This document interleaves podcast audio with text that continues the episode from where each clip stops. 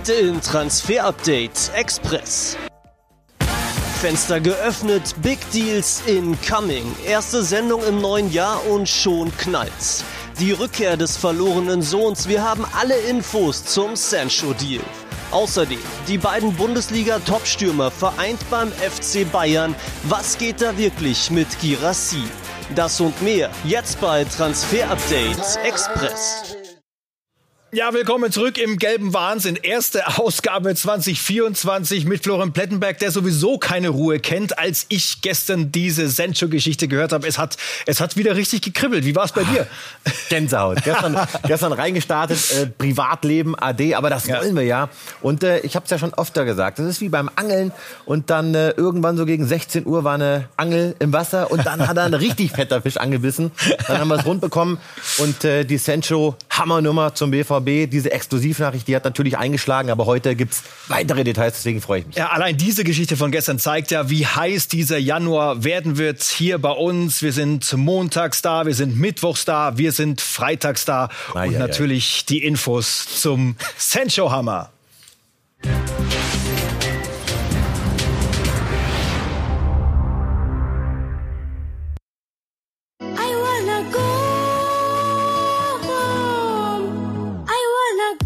Draußen ist Sancho. Guerrero kommt mit. Erstmal macht er selbst und macht es super. Fantastisches Tor. Reus, die Fahne bleibt unten. Reus ist immer noch da. Spielt ihn quer. Sancho einmal. Sancho zweimal. Borussia Dortmund ist deutscher Pokalsieger 2021.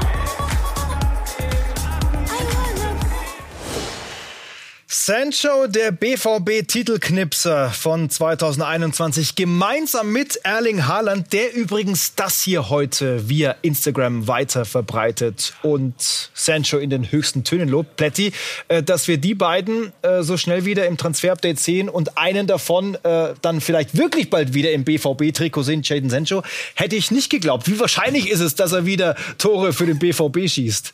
So Geschichten schreibt nur der Transferjournalismus. Ja, ja, komm, lass uns starten. Alle Infos zum Sancho Hammer. Das ist jetzt nicht nur eine Geschichte, sondern es geht jetzt ab. Es laufen konkrete Verhandlungen zwischen Dortmund und Manchester United. Zwischen den Vereinen gibt es noch keines komplettes Agreement. Aber auf Spielerseite, da gibt es eine Einigung. Sancho hat sozusagen alles akzeptiert, was ihm die BVB-Bosse hingelegt haben.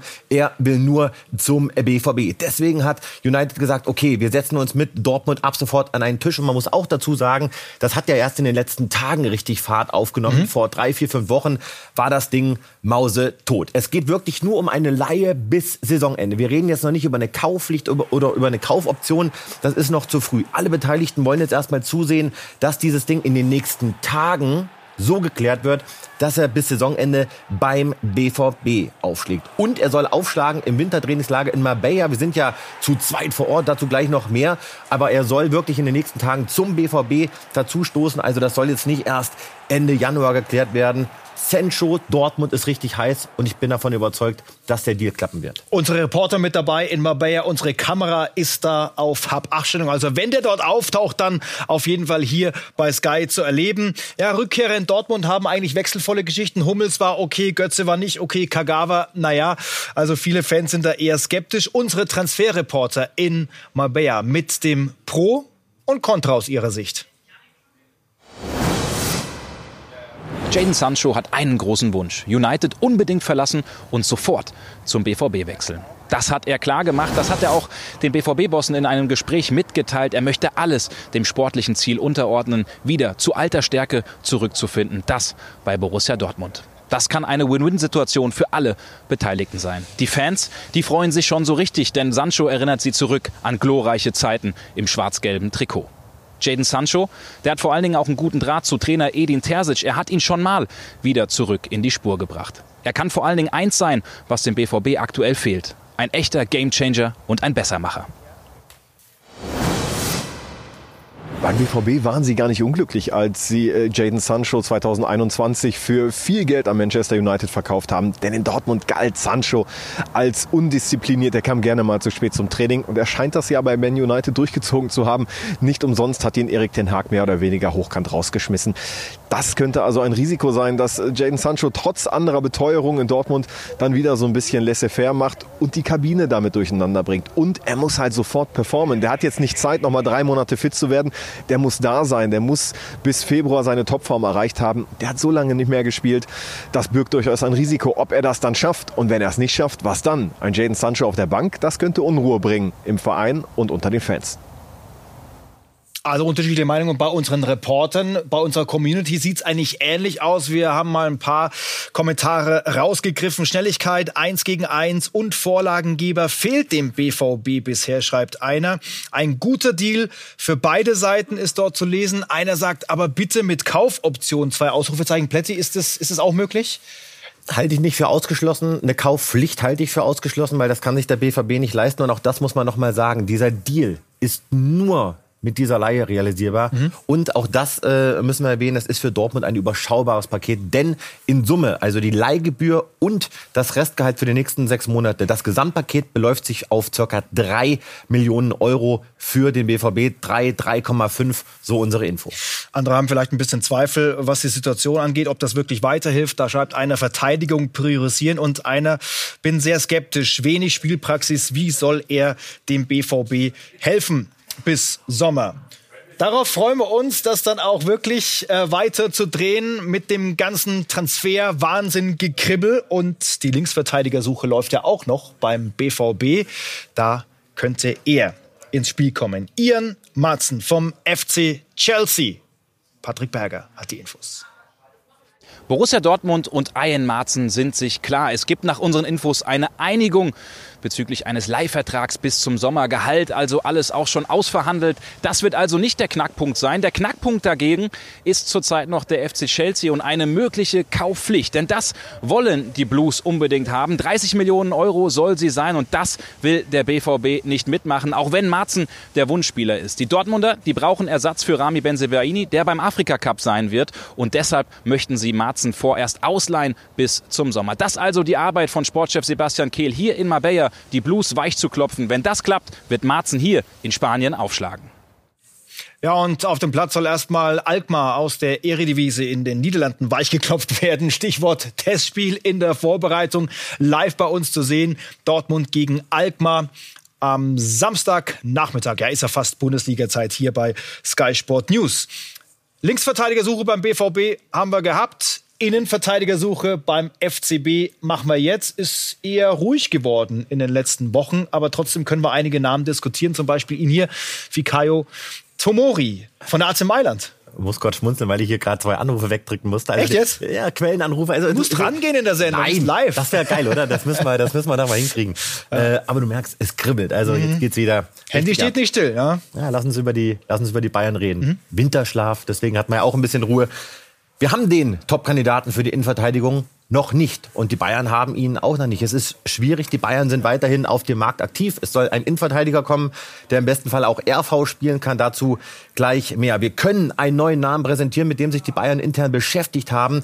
Mit Fikayo Tomori. 26 Vertrag bis 2027 bei der AC Milan. Fünfmal für die englische Nationalmannschaft aufgelaufen. Das ist eine richtige Kante für hinten drin. Und Christoph Freund hören wir, ist ein großer, großer Freund von Tomori, von diesem Innenverteidiger, über den wirklich intern diskutiert wurde. Wir haben auch gehört, dass die Bayern angefragt haben, aber sie haben einen Korb kassiert, weil er ist im Grunde genommen nicht wechselbereit und bei der AC ist ja akute Verletzungsnot. Äh, vier bis fünf Innenverteidiger sind verletzt. Auch Tomori, der fällt jetzt aus. Das ergab sich ja erst in den letzten Tagen. Also das hätte was werden können. Wir können aber an der Stelle nicht ausschließen, dass die Bayern nochmal einen Vorstoß wagen. Es bleibt dabei, Araujo ist der absolute Wunschspieler, der übrigens nicht zeitnah langfristig bei Barcelona verlängern wird. Das kann passieren, muss aber nicht passieren. Araujo bleibt ein Thema. Wie sieht es bei Trevo Chaloba auf, aus, den wir auch wieder diskutieren? Haben wir schon öfter gemacht an der Stelle. Müssen wir. Und ich räume ein, Anfang Dezember habe ich gesagt, das Ding ist im Grunde genommen off beim BVB, aber auch beim FCB.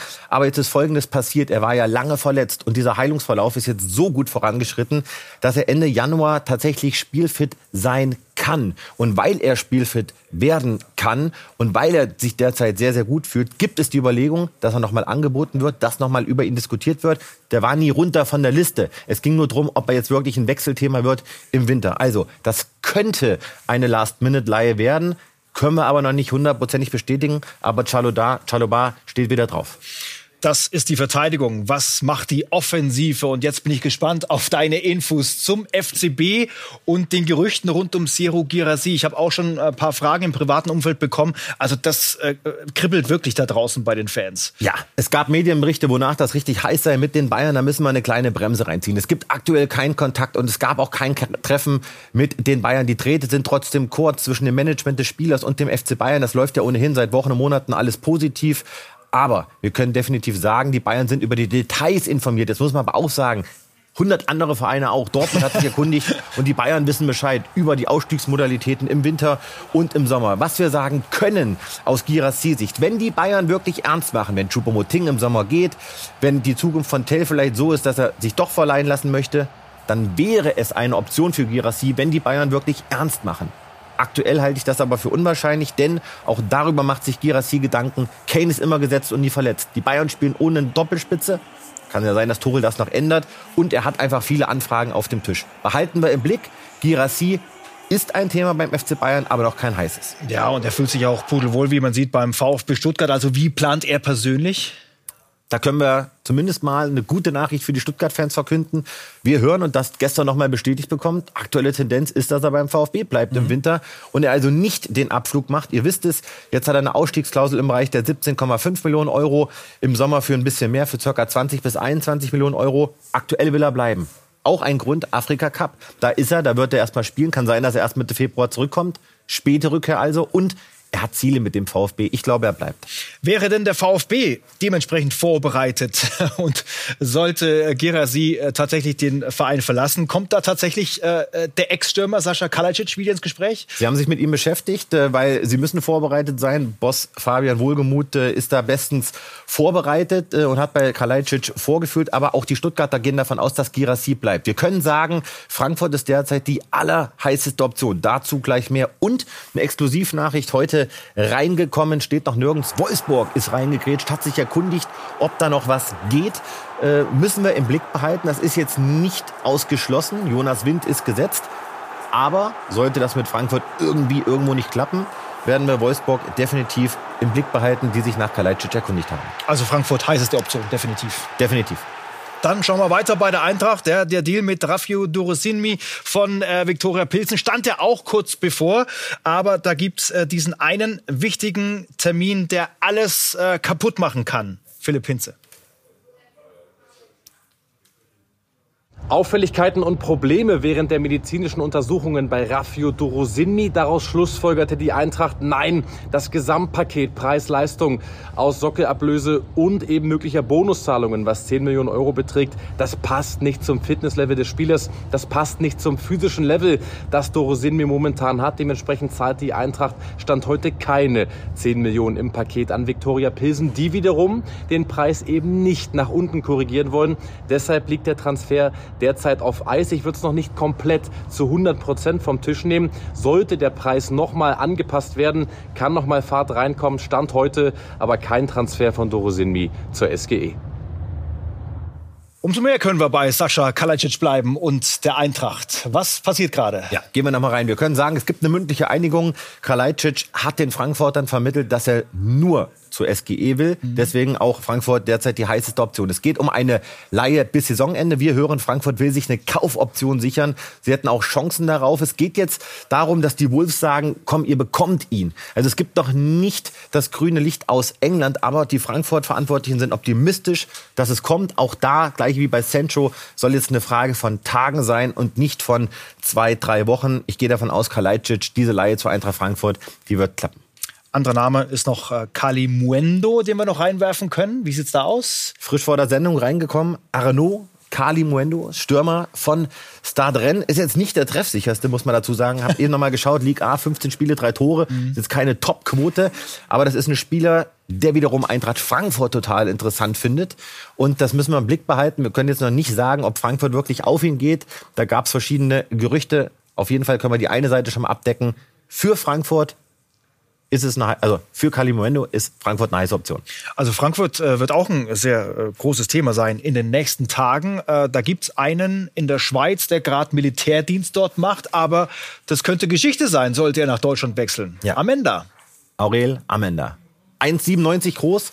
Und auch da heute frische Infos für euch. Er will zu Eintracht Frankfurt. Das war in den letzten Wochen eine kalte Nummer, aber seit gestern laufen die Verhandlungen zwischen Eintracht Frankfurt und den BSC Young Boys aus der Schweiz. Das ist ein heißes Thema. Innenverteidiger, ihr wisst es, Frankfurt möchte noch einen ziehen und er könnte es werden. Preis hören wir circa 8 bis 10 Millionen Euro. Da kommen noch mal Bonuszahlungen mhm. drauf. Das ist so die Range, in der sich das Ganze jetzt bewegt. Es gibt aber noch keine kompletten Einigungen.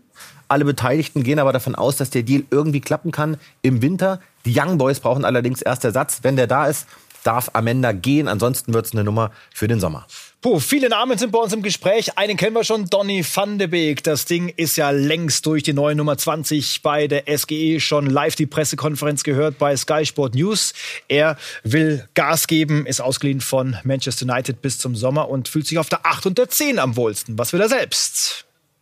Every player has his own goals and by the end um, I'm here to help the team. Jeder Spieler hat seine uh, Ziele. Ich bin hier, um der Mannschaft zu helfen und meinen besten Fußball zu zeigen. Jeder will so viele Spiele wie möglich machen. Ich bin sicher, dass die Eintracht der richtige Ort für mich ist. Yeah, of course. It, I think I'm convinced that uh, that it's a good place for me now. Yeah. Äh, die Eintracht auch der richtige Ort für Nathaniel Brown vom ersten FC Nürnberg. Wir hatten das Anfang Dezember schon exklusiv vermeldet, dass da was läuft. Jetzt Plätzi ja. offiziell bestätigt. Wurde dementiert. Wir haben gesagt, glaubt uns, Vertrag bis 2029 heute offiziell Linksverteidiger hat bis 2029 äh, unterschrieben. Guter Deal für alle Beteiligten. Das ist ein äh, richtiges LV-Talent. Kommt aus der zweiten Liga und da gehen wir jetzt auch noch kurz hin zu Schalke. Ja, S04 mit dem alten Problem, der große Schlamann.